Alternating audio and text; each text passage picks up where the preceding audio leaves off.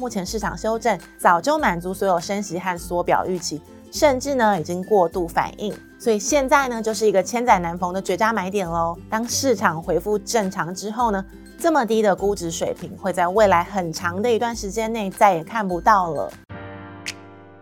财讯美股笔记将完整解读财经作家艾谢克在财讯双周刊的独家专栏内容，精准解析总经趋势与美股脉动。大家好，我是 Francis 陈队。最近股市呢真的是喋喋不休啊，受到战争、通膨还有中国封城的影响，投资人的信心开始崩落。但是呢，艾谢克认为，从美国总体经济的角度来看，当市场对通膨与衰退的预期开始转向，就会是大反攻的时间点喽。那在节目开始之前，别忘了订阅财讯频道。那如果你不想错过精彩的内容，请记得开启小铃铛。那我们就开始喽。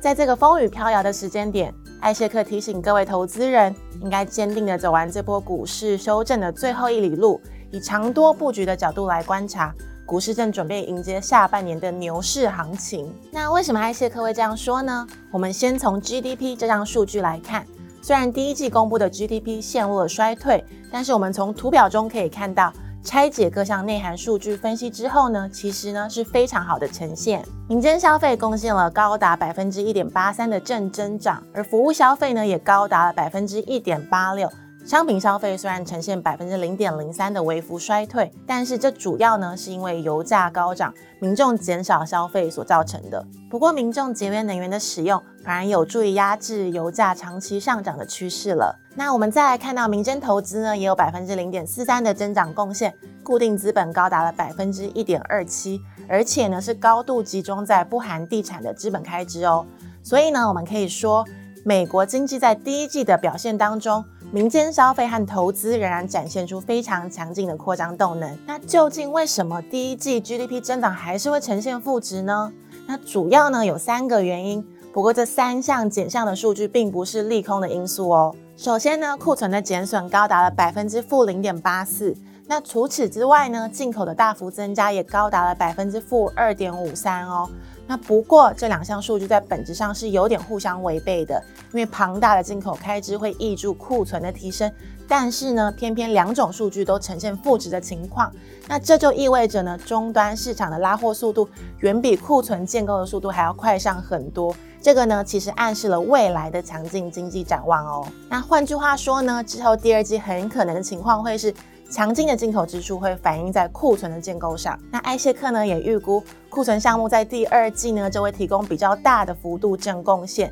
这个也代表呢这两个减项到了第二季就会转变成增加的项目，继续呢推升经济的成长。至于呢第三个减项就是政府的支出了。第一季呢，虽然爆发了俄乌战争，但是国防开支还是呈现百分之负零点三三的负增长。不过呢，美国最近通过了史上最大笔的国防开支，比去年增长了百分之四。再加上租借法案的上路，提升第二季之后的国防开支，所以呢，政府开支也会恢复到正向的贡献了。那当然呢，进入第二季之后呢，内需是不是能够跟第一季一样继续有强劲的表现呢？而这个部分呢，也可以从第一季的其他数据来做推论喽。包括像是二零二二年第一季，美国扣除通膨之后的实质进口增长高达了百分之十一点六九，进口年增率如果从长线的历史经验来解读呢，就非常的具有参考价值了。因为美国作为全球最大的进口国，进口数据的强劲，通常呢都表示之后内需会持续的扩增，这也暗示第一季百分之四点七的实质民间消费，在进入第二季之后呢，会有更大的几率在提高。然后呢，就会进一步的拉抬整体实质 GDP 到达更高的水平了。民间消费的动能不用担心，那投资呢？其实大家也不用太担心，因为最近公布的三月耐久材订单增长率在机器走高的情况下，还是保持着百分之十点五五的双位数成长。那其中呢，电脑和电子产品订单甚至呢逆势上涨到百分之六点五一哦，创下去年十一月以来的新高。接着我们来看一下有关于通膨的相关数据哦。四月份 Mayhem 二手车价格指数比上个月下跌了百分之一，那今年为止呢，已经累计下跌了百分之六点四，明显呢扭转去年以来的上涨趋势。而从图表中呢，大家可以看到。最新的个人消费者三月物价指数年增率同样显示出核心 PCE 不涨反跌的情况，然后接下来呢将会进入去年的高基期，所以呢几乎可以确定核心 PCE 的循环高点就是出现在今年的二月份。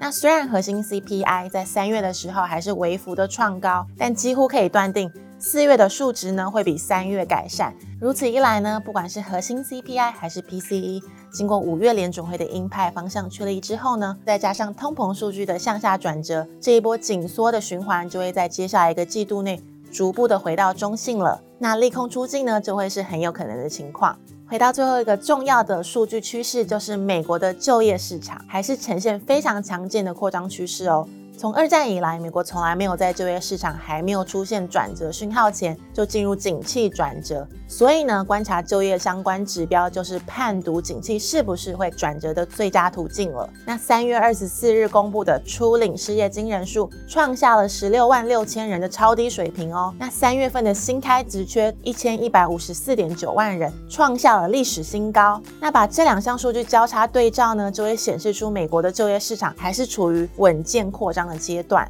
那值得大家注意的是呢，四月薪资年增率增长的幅度是百分之五点四六，比较前一个月的百分之五点六二略有趋缓哦。因此呢，有很大的几率，美国这一波的薪资年增率的增长也已经在三月的时候触顶了。因为薪资的增长动能是长期通膨的基石，所以当时薪年增率开始下降之后呢，也会帮助抑制整体通膨增长的力度了。如果前述的推论成立，那美国今年的经济就不会像目前市场上担忧的进入衰退了，通膨呢也会渐渐改善。这样来看呢，目前股市的回档就已经跌至一个非常便宜的位置了。那先从标普大中小型的角度来看，目前大型股的本益比大概是十七点五倍，虽然看起来不是那么便宜，但是这个水平比起两千年末期和零三年代的水平是差不多的。不算昂贵哦。那尤其占绝大多数的中小型股，在景气还没衰退、企业获利仍然维持强劲的增长情况下，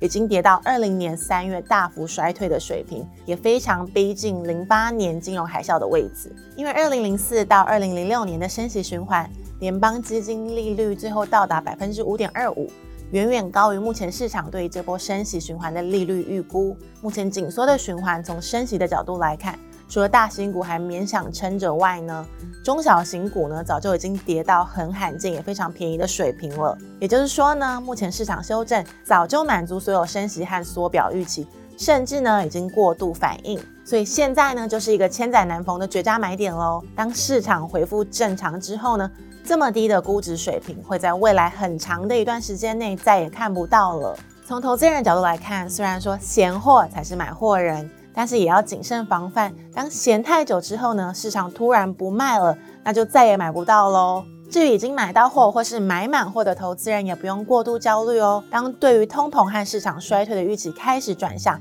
就是市场大反攻而且一去不回头的时间点。而这个时间点呢，已经在一个季度以内的不远处喽。好的，那以上呢就是今天的美股笔记。喜欢这个节目的朋友，除了按赞、订阅加分享之外呢，也可以留言给我们哦。那我们下期再见喽，拜拜。